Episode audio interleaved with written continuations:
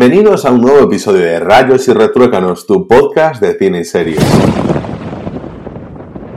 Bueno, ¿qué ha pasado el carnaval? Uf, eh, supongo que para mucha gente no, no habrá sido festivo este martes, pero a mí me ha dado un poquito la vida el, poder descansar así un martes. Sé que está muy guay, los puentes y todas esas cosas, pero a mí un día de estos que te rompe la semana y que dices tú, mira, mm, me viene genial, porque luego la semana pues más corta, lo que sea, descanso, es un día que no me espero, porque si es un puente, como que ya te organizas para disfrutar de todo el puente. O sea que no digo que sea una cosa mejor que la otra, pero que está bien que haya de las dos, porque es como que, bueno, te dejas un poquito tal. Pero yo aquí no he venido a hablar de puentes, he venido a hablar de la serie que me ha llenado el corazón en estas últimas dos semanas. Mm, por decir dos semanas, cuando puedo decir semana y media, semana Puede ser más o menos una semana.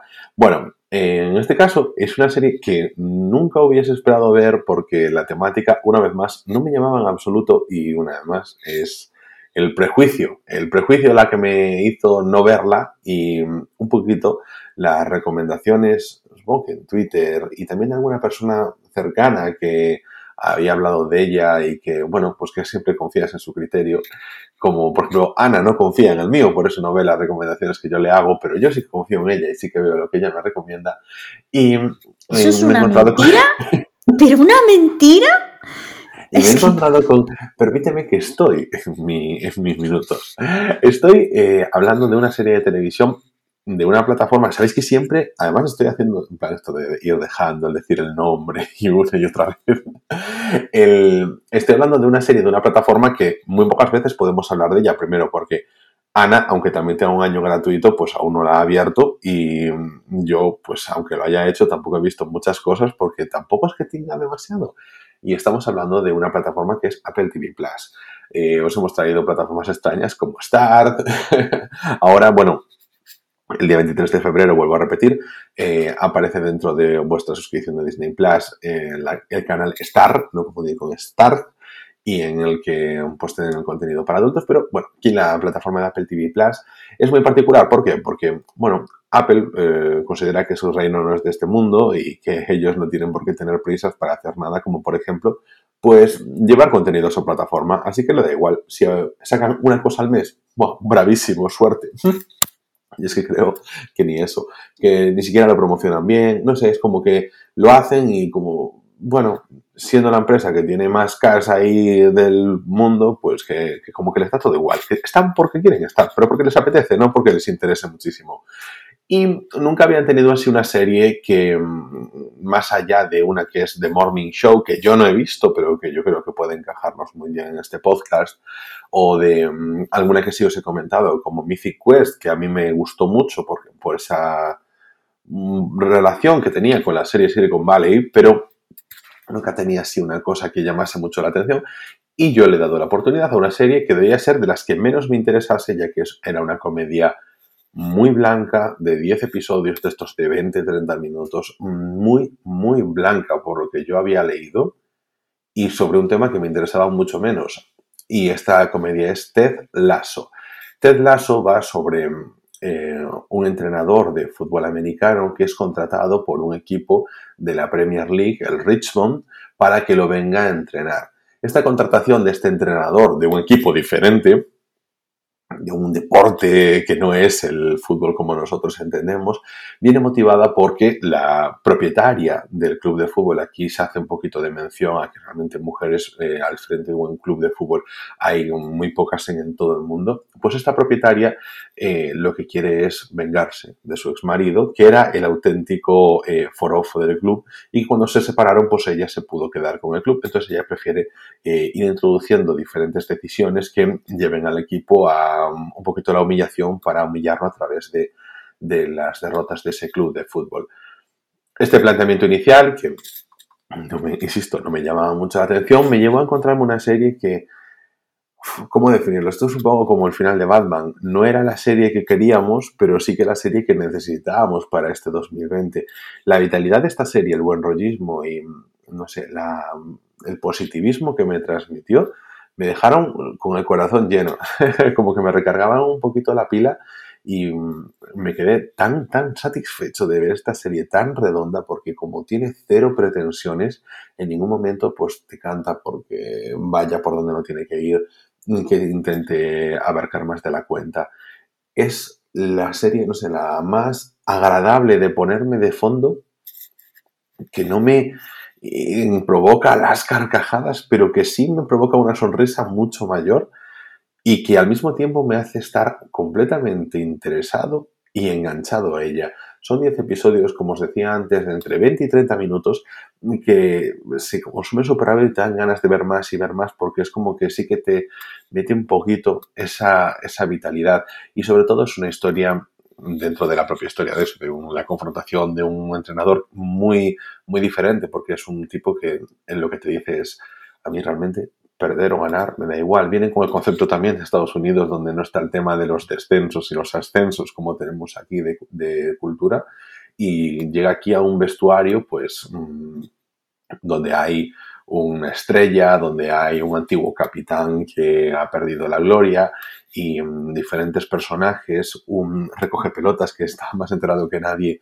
de lo que es el fútbol y que evidentemente nadie toma en serio y la propia propietaria del equipo, cómo mm, por su personalidad eh, llega a encajar con todos y nunca esperas grandes dramas. Sin embargo, la serie sí que te muestra que esos personajes, eh, como nuestro protagonista Ted Lasso, con su siempre sonrisa bajo su mostacho, es que muy, muy bien interpretado, por cierto, de Jason Sudeikis, que es un actor que no lo tenía yo muy referenciado. Ana, tú lo viste recientemente en Somos los Miller, que está allí. También era protagonista junto con Anne Hathaway en Colosal. Y bueno, salía también ¿cómo era esta la de cómo acabar con tu jefe y cómo acabar con tu jefe 2? y, así en alguna de estas películas sido un secundario habitual. Bueno, uno de, esto, de esta generación de cómicos salidos del Saturday, Night Live y que realmente aquí ha encontrado un papel que te lo crees todo el tiempo. ¿Te crees que de verdad tiene ese positivismo en la vida no cargante, que, mm, que nunca se rinde y que mm, ha llegado un momento de su vida que no es que sea simplemente em, soy que tiro siempre para adelante, intento siempre hacer las cosas con una sonrisa y no voy a entrar en los juegos sucios de la competitividad eh, tóxica porque él sea una persona así, eh, en plan ingenua, como a lo mejor se le puede presentar al principio, o como alguna descripción lo presenta, sino porque él ha reflexionado sobre la opinión que tiene la gente de los demás de él, ha llegado a la conclusión de que realmente si ellos lo juzgan y ellos lo prejuzgan es porque el problema lo tienen ellos, no lo tiene él y que no va a empañar su vida con las críticas de los demás y con los problemas de los demás cuando él tiene que apostar por su propia felicidad. Durante toda la serie, a medida que él va intentando ser el pegamento que une a las piezas del equipo, también se ve como él está superando su proceso de divorcio. Es uno de los motivos por los cuales un entrenador de fútbol americano decide salir de Estados Unidos y venir a Reino Unido a entrenar en un equipo de un deporte que no conoce en absoluto, que lo típico de no sé ni de qué va el fuera de juego encontrarse con la prensa que es así tan diferente y que los, cómo son los aficionados, cómo le insultan, cómo mm, se tiene que encontrar con que, claro, todo el mundo ve obvio que él no es un hombre que tendría que estar allí y que si el equipo va mal, va a ser por su culpa. Y cómo él lo va enfrentando con su perpetua sonrisa y al mismo tiempo se ve como su corazón está completamente dolido por cómo él asume que su matrimonio ha terminado y, cómo lleva ese proceso de ruptura mientras está intentando recomponer el equipo. Y es maravilloso la forma en la que de verdad está todo muy bien tejido, muy bien hilado para tener una serie pues con la profundidad justa, pero una profundidad totalmente coherente y creo que bien trabajada una serie, como decía antes, vitalista, positivista, buenista, y que es la serie que de verdad que necesitamos, porque yo viéndola decía, ¿cómo no, la, ¿cómo no la había visto antes? Porque a lo mejor en, en otro momento no hubiese pegado, pero tal y como lo estamos pasando, pues que no quiero decir que de verdad que sea una serie que la vayas a ver y has dicho tú, menuda chorrada, nada por estilo, o bueno, sin más, yo creo que todo el mundo se da cuenta de que es una serie que te alegra, que te alegra, porque mm, lo que te hace es poquito a poquito te va allanando el camino para que tú te dejes ir y aceptes que ese positivismo está ahí, que también es parte de, tu vida. No sé, me, he quedado tan satisfecho viéndola que os la recomiendo, pero tan, tan encarecidamente, porque no os va a llevar mucho tiempo. Sé que está siempre el problema de, es que está en Apple TV Plus, ¿cómo accedo a Apple TV Plus? No sé en qué, en qué televisores está disponible, porque creo que en LG o en Samsung, Sony, uno de estos. Si ahora están sacando ya aplicaciones por otros lados, todas las personas que se hayan comprado desde el año pasado un dispositivo de Apple le han dado un año gratis, o sea que ni siquiera tendréis que pagar por ello, pero independientemente, pues creo que tiene una prueba gratuita, eh, tiene aplicación para, también para los Mac, Claro, quien tenga un PC, quien tenga un Android, pues a lo mejor no tiene ningún sitio de poder verlo. No lo sé, ahí tendréis que buscar vosotros.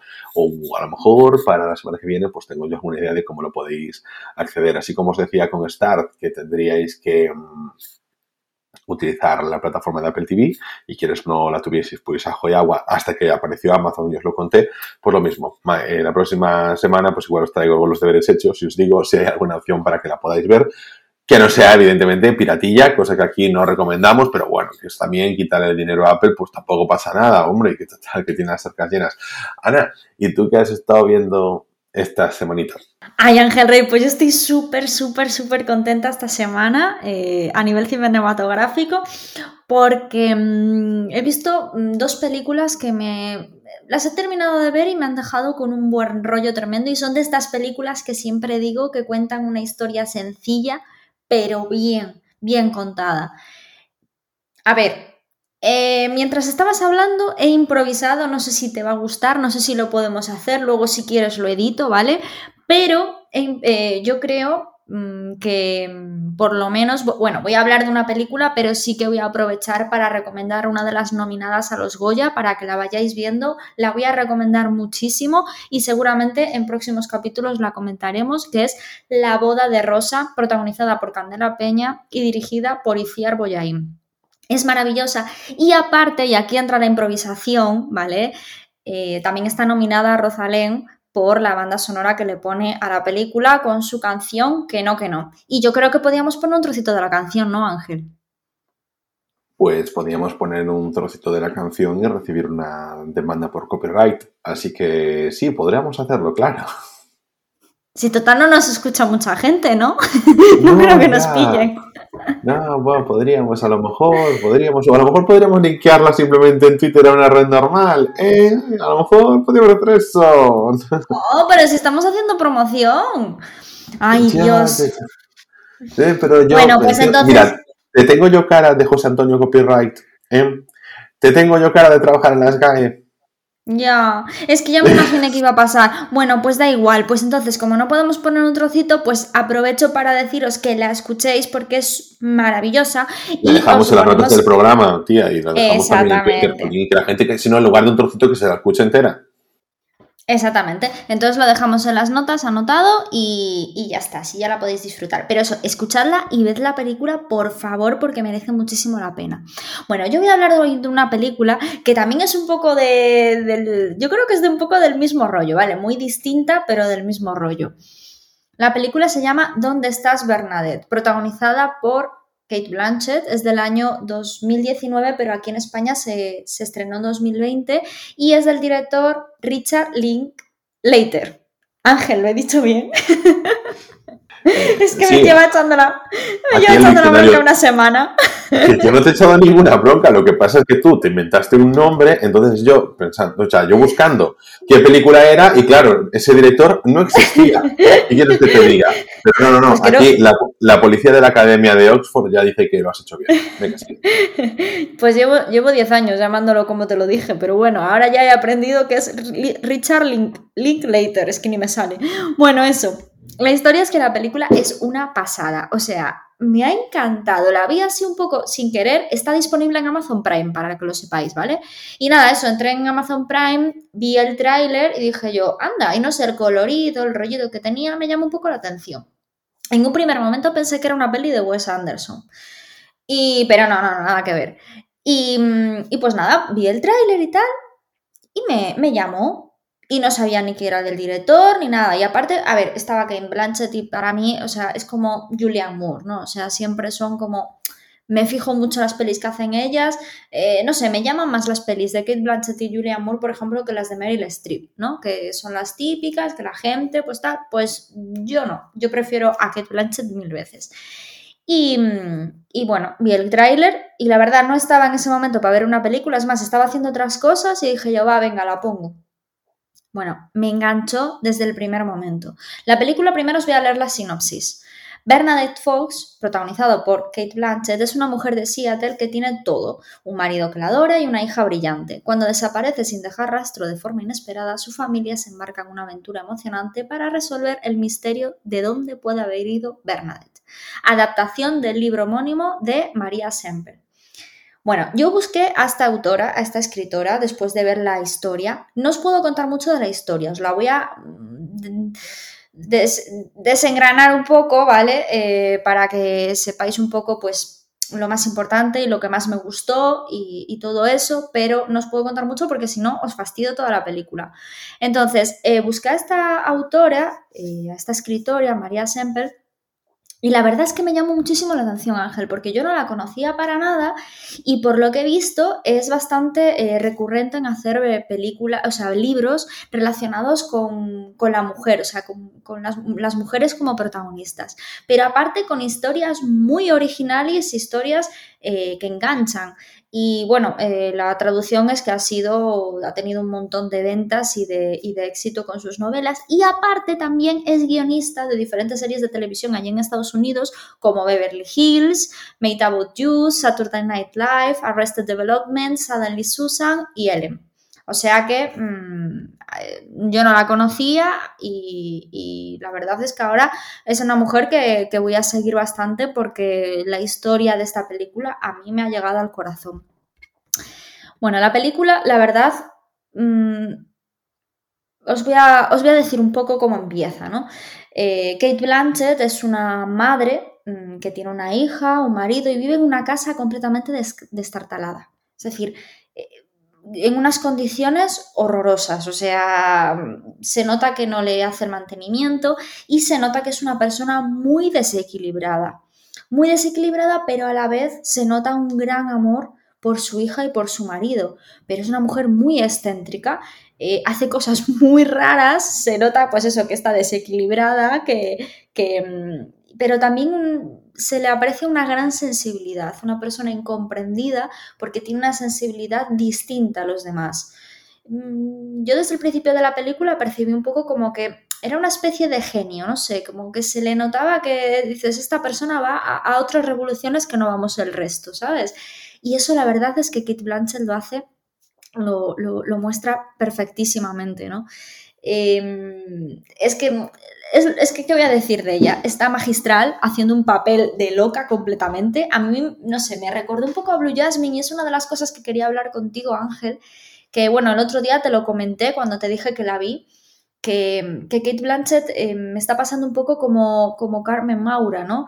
Que, es, recuerdo los papeles de Carmen Maura en, las películas de Almodóvar, que siempre hacía de desequilibrada, de madurita desequilibrada, pero una persona madura y muy resabida y que ya sabía lo que quería y que, y que, y que ya había pasado por diferentes eh, etapas en su vida y la hacían una mujer con ese humor inteligente y esa sabiduría de la mediana edad y, y, aún encima de ser una persona interesante, ¿no? Entonces, eh, con Kate Blanchett en esta peli y, en general en las películas que está haciendo últimamente me, pasa un poco lo mismo, ¿no? Que está en un momento maravilloso a nivel cinematográfico porque a mí me representa, es una mujer con los pies en la tierra y, y, que, y, que, muestra toda esa madurez y esa sabiduría y lo hace también en, en, en, a la hora de actuar, ¿no?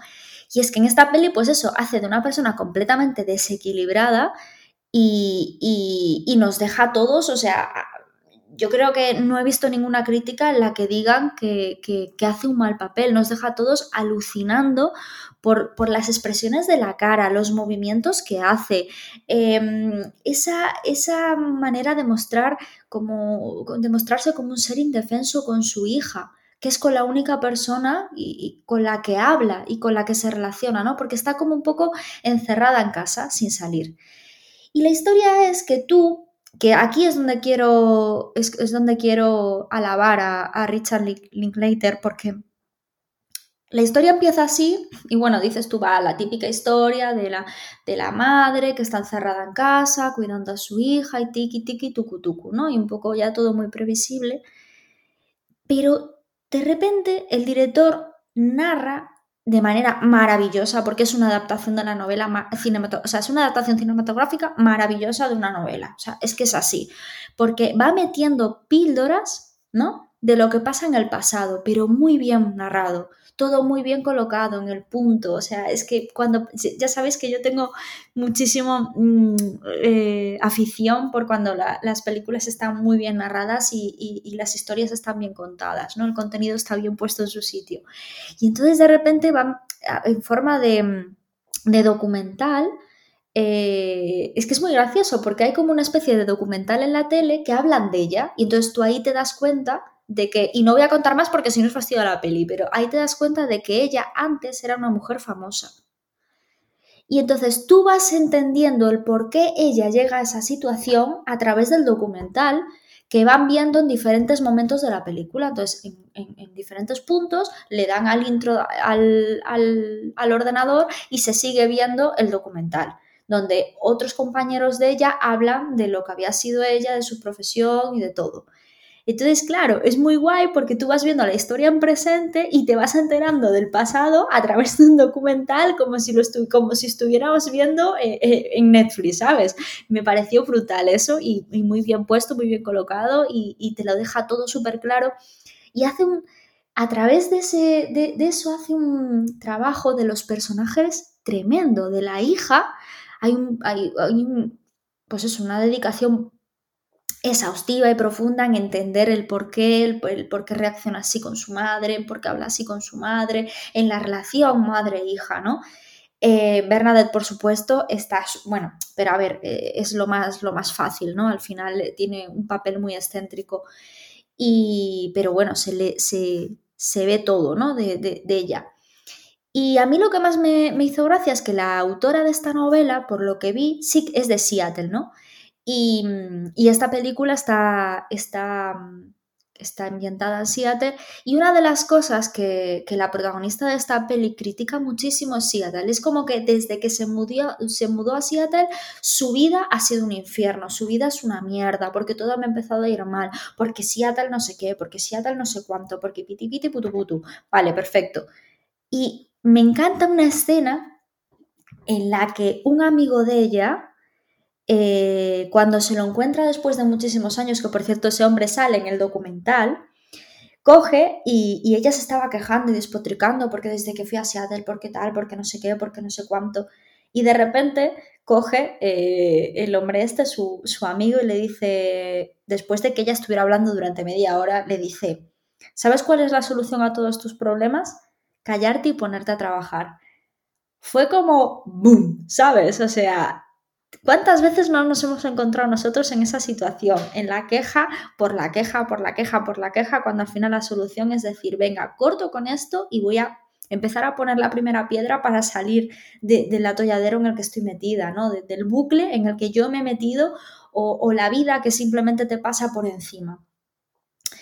Y luego, eh, otra frase que hay durante la película que me parece fundamental es cuando eh, se dice que cuando antes te des cuenta que depende de ti hacer tu vida interesante, mejor te irá. O sea, son como las dos frases que, describen a la película para que de todo el viaje que hace Bernadette Em, sentimental, emocional y físico también, porque eso es lo más divertido de toda esta historia, el viaje físico que ella hace y, tan surrealista. A mí es que me recordó un poco, estaba viendo, viendo esto, ¿no? Cuando, cuando, bueno, se hace todo el viaje y tal, mm, y me recordó un poco a Life Aquatic. Eh, el loco aquel que decía que, bueno, protagonizado por Bill Murray y, y del director de Wes Anderson, cuando decía que, él había visto un ser, un ser en el agua y que tenía que volver a verlo y se lo iba a demostrar a la gente y no sé qué. Bueno, pues esto me recordó un poco, ¿no? A este viaje de Bill Murray en, Life Aquatic y luego me, di cuenta que también está protagonizada por Pequet Blanchett, ¿no? Me, resultó curioso. Y ya dije al principio que en un principio cuando vi el tráiler me, me, pareció una peli de Wes Anderson, no sé, vi, vi cosas semejantes, pero ya os digo, es una película realmente mm, encantadora. O sea, yo creo que la palabra es encantadora, de esta que terminas de ver y dices, qué guay, o sea, qué peli tan distinta, tan diferente, tan poco previsible, porque te salen cosas muy, muy random. O sea, la palabra es así, es esa, random. Y que, te, y que realmente te dejan con, con lo que es el cine, ¿no? Que al final es, es, es fantasía, es como un life aquatic, ¿no? es, un poco de, que no hablemos solo de cosas reales, ¿no? sino también de cosas reales, pero, pero mezcladas con ficción y que, y que salgamos del cine pensando, esto sí que es cine, esto ha sido una historia para bien contada, eh, bien llevada y, aún encima, pues eso, eh, para disfrutar. Y bueno, es un poco lo que me ha pasado con esta película. Eh, antes de terminar Ángel Rey, voy a decir que, mm, bueno, voy a aprovechar para recordar que la gala de los Goya es el 6 de marzo y como también estoy hablando de esta peli y estoy diciendo el buen rato que me hizo pasar y, mm, pues eso, que, que trata sobre un, viaje emocional y físico de una mujer, una mujer que, parece que no es nada, pero, pero lo es todo y, y que nos representa a todas.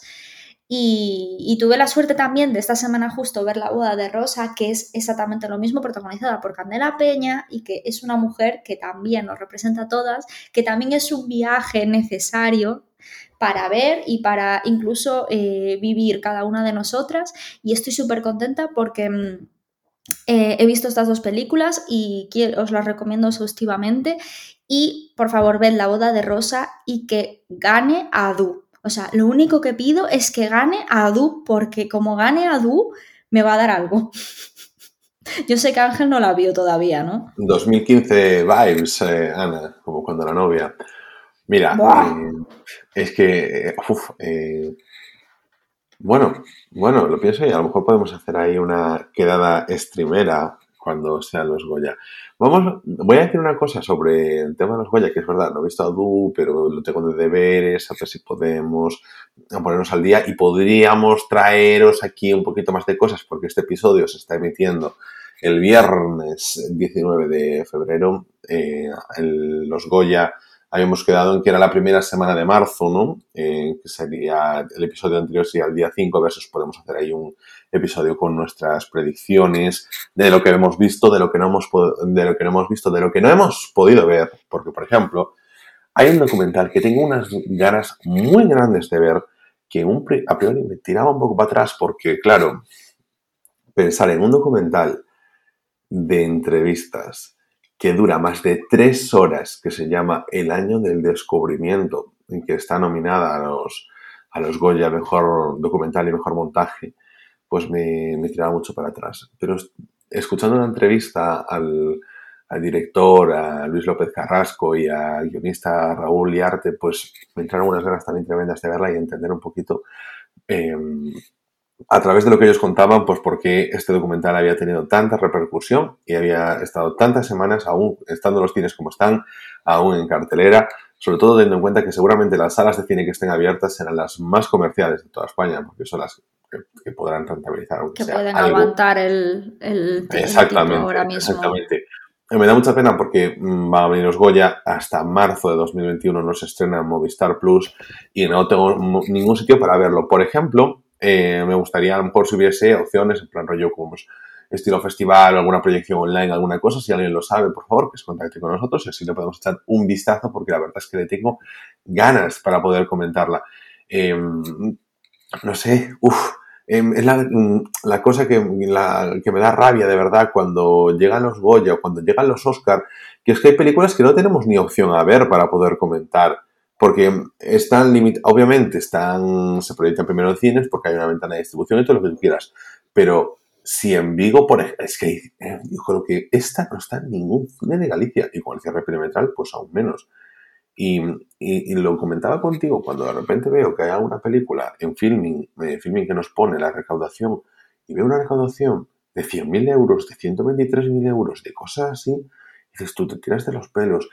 Entiendo el concepto del cine y entiendo que es una cuestión de retorno o no, o de ventanas de distribución o de contratos, negociaciones, pero yo que estoy dispuesto a pagar, como pagamos tú y yo, Ana, pues 4 euros por ver la boda de Rosa, pues que sería como una entrada de cine que mm, me cuesta entender de verdad que abriendo a poder pagar por las películas que no se haga y que mm, tenga un estreno limitado en el cine, porque no estamos hablando, yo que sé, por ejemplo, de Wonder Woman 1984 que se estrena simultáneamente en HBO Max y se estrena en cines.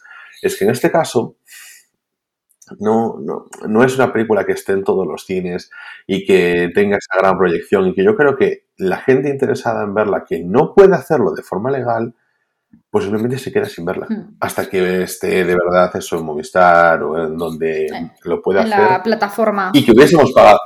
Claro, es que hubiésemos pagado por ella. Lo hubiésemos hecho yo, bueno, no, no, yo lo hubiese hecho, como insisto, decimos por la boda de Rosa y que y, sin problemas, ya está. Nos hubiésemos gastado la pasta y es un dinero que iría para, para ellos. Mm, que, joder, no sé. Es que hoy, por ejemplo, eh, vi, una, vi una película en Filmin, bueno, voy a decir cuál, eh, Under the Skin. De, protagonizada por la Scarlett Johansson, que es una película que, Sí, la famosa. Sí, que es de culto y tal. Mm, y, bueno, cuando leí la sinopsis en filming ponía que, en España no se llegó a, estrenar. Y yo flipé. No. Yo flipé. Pero es que es una película que además que había... Bueno, a ver, mm, tiene sus peculiaridades hasta tal punto en que... Porque yo recuerdo que yo me la había... Porque como en España no tenía distribución, yo me la había bajado, antes, eh, antes de que estuviera en filming ni nada, una versión de estas screens grabadas en los cines de Estados Unidos. Y, ¿La viste? O no sé... No, no, no, yo me la llegué a bajar, pero estaba mala calidad, entonces no la llegué a ver. Les dije, pues mira, ya la veré, porque tampoco me urge, pero no sé, como que no tuvo motivaciones para estar aquí y mm, no sé si está justificado lo de culto, ¿no? Algo nos podrás comentar o lo dejamos para el próximo episodio. Pero bueno, vete al grano. A ver, mm, a mí, la verdad, podemos comentarlo ahora que vamos viendo tiempo. A mí me ha dejado bastante chof. Pero me gustaría, al igual que a Du, que la vieras tú y poderla comentar los dos. Yo creo que no es para que la hable yo de ella y ya está. Es decir, es una película para, para hacer un debate y hacer un comentario ambos. Y con Adu yo creo que lo mismo, ¿eh? Yo recomiendo, te recomiendo eso porque, madre, no sé, eh, a mí Under the Skin me dejó muy fría y son películas que a mí me suelen gustar porque, no sé, te pongo un Holly Motors que también es muy así, con unos escenarios a veces muy Em, no sé cómo decirlo, pero pues, pues, eso, el negro sobre el banco, como, como aparece mucho en esta peli, ¿no? Así con estéticas y tal, y, muy existencialista y muy de físico y muy todo. Y, me gustó mucho Holly Motors, pero es que esta yo no he llegado a... Y la he entendido, porque lo que podía decirte es que no la he entendido, porque hay veces que no la entiendes, la tienes que volver a ver y dices, coño, pues es una gran película la he entendido y no me ha llegado. Mm. Te voy a decir una cosa, pero evidentemente es totalmente desde el prejuicio. Esta película, para mí, eh, creo que lo que tiene detrás es simplemente esa expectativa que se generó porque había el desnudo de Scarlett Johansson. ¿Tú crees? No quiero, no quiero ser reduccionista a eso. Ha salido desnuda varias veces. no sé si en desnudo integral. Mm, Puede ser, ¿eh? Entonces, bueno, es que los estadounidenses que son mucho de esas historias de me vuelvo loco. Así como te digo que a mí Holly Motors me flipé y me hizo clac la cabeza y dije qué idea de olla y cómo me ha gustado, porque no sé, también he visto una, en la película, es que esta semana he visto pelis, ¿eh? La de Terrence Malick, la de Night of Cups. Y es muy existencialista también, muy tal, y y bueno, te puedo decir que me ha gustado más que esta. Y no me ha gustado tampoco. ¿Sabes? Entonces, no sé, a mí las pelis así, pero es que la de Terrence Malick a mí me enganchó. Y esta, sin embargo, es que. Es que veías que había cosas interesantes, pero que al final llegaban a cosas muy previsibles y la historia es muy previsible y, he visto ahí eh, gente analizándola que digo yo, joder, pero es que esto tampoco es tan, no sé, tan original o tan...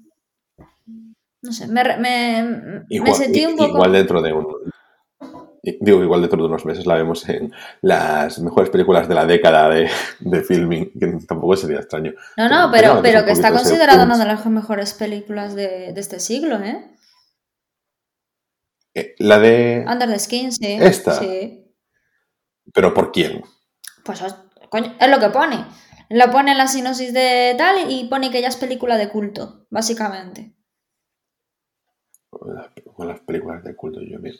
Bueno, yo creo que con esto. Holly Motors lo es. Por...